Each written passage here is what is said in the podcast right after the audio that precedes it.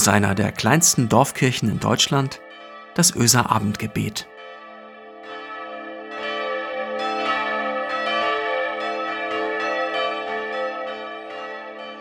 Einen schönen guten Abend, herzlich willkommen zum Öser Abendgebet.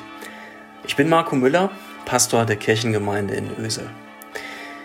Seit ein paar Tagen genieße ich die morgendlichen oder die abendlichen Spaziergänge mit Pelle, unserem kleinen Münsterländer. Und zwar, ich genieße sie ganz besonders. Und das nicht, weil es so fantastisch ist, wie an manchen Morgen das Licht durch den Nebel bricht. Und nicht, weil es trotz allem einer ganz besonderen Schönheit folgt, dem Nebel dabei zuzusehen, wie er aus den Wiesen steigt. Das Besondere unserer Gassi-Runden ist derzeit Barack Obama. Wir beide treffen uns meist auf der Runde über Postweg, schwarze Flagge und Herrlichkeit. So heißen die Straßen hier bei uns. Barack redet zu mir über einen kleinen Knopf in meinem Ohr und ich hänge ihm an den Lippen. Ein verheißenes Land heißt der erste Band seiner Autobiografie und als Hörbuch ist sie genau das Richtige für neblige Spaziergänge. Geistreich und witzig, sprachlich schön und hervorragend gelesen. Sucht ihr noch ein Weihnachtsgeschenk? Also, ein Satz ging mir nach, als ich vor einigen Tagen bei Küks vorbeiging.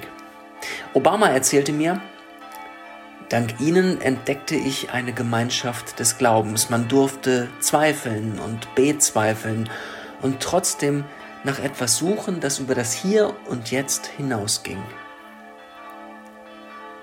Wenn ich besondere Sätze höre, dann fängt in meinem Hirn das Neuronenfeuer an.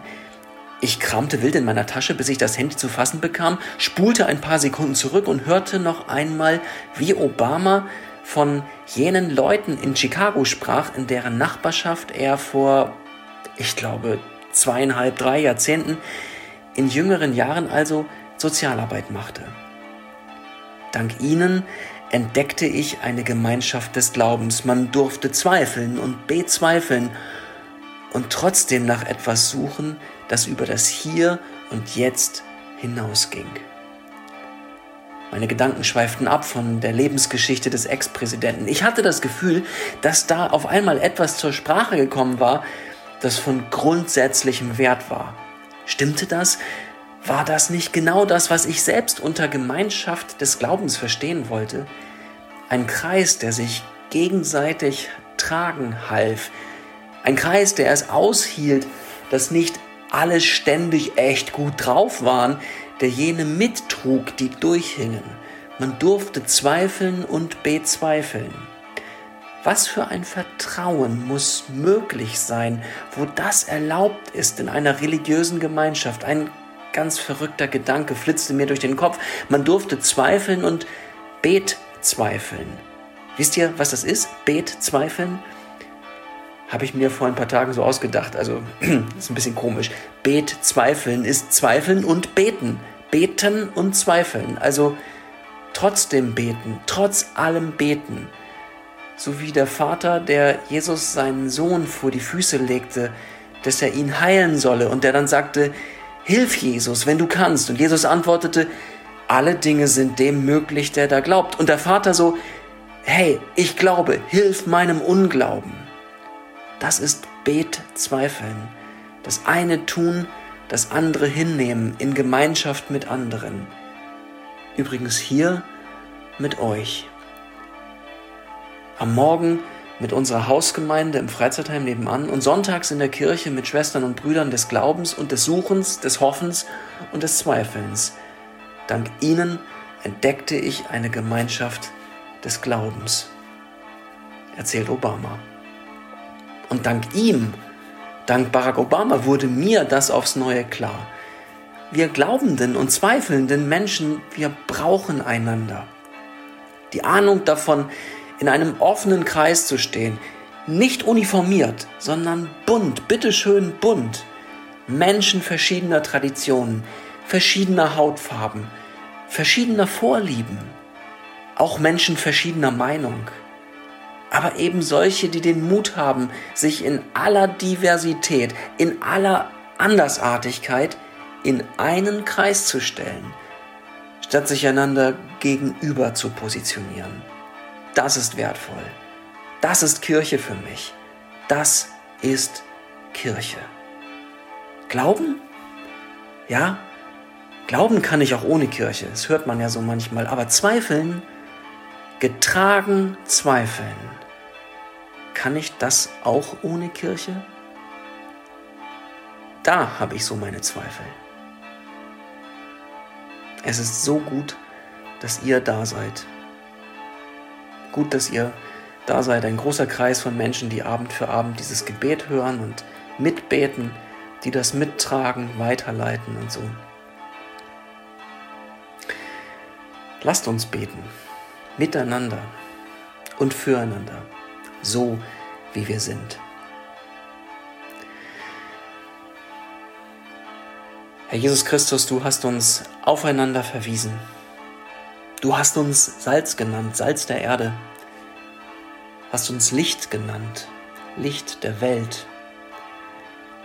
Du traust deinen Menschen so viel zu, so viel mehr, als wir uns selbst zutrauen. Herr, du setzt auf uns, du glaubst an uns, dort, wo wir längst den Glauben an uns aufgegeben haben.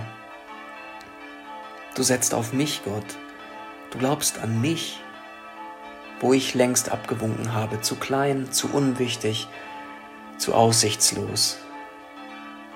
Ach Herr, ich glaube, hilf meinem Unglauben.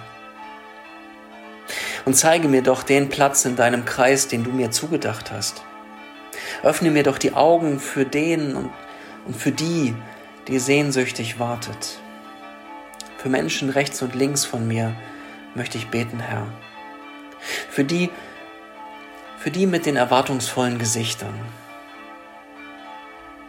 und für die mit den traurigen Augen. Für die mit den tiefen Augen ringen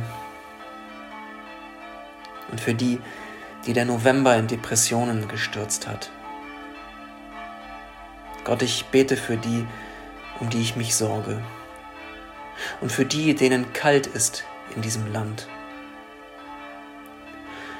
Ich bete für die, die sich sorgen um die Zukunft und um unsere Demokratie. Gott, du kennst sie alle. Du kennst ihr Innerstes, ihre Gedanken, Schau, Herr, in der Stille nenne ich dir ihre Namen, zeige dir ihre Gesichter.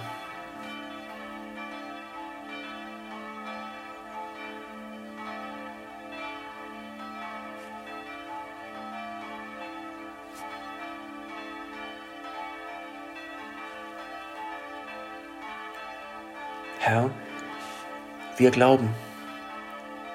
Hilf uns in unserem Unglauben, dass wir Stärkung finden in deiner Nähe, dass wir ankommen können, so wie wir sind. Amen. Gottes Friede sei mit dir.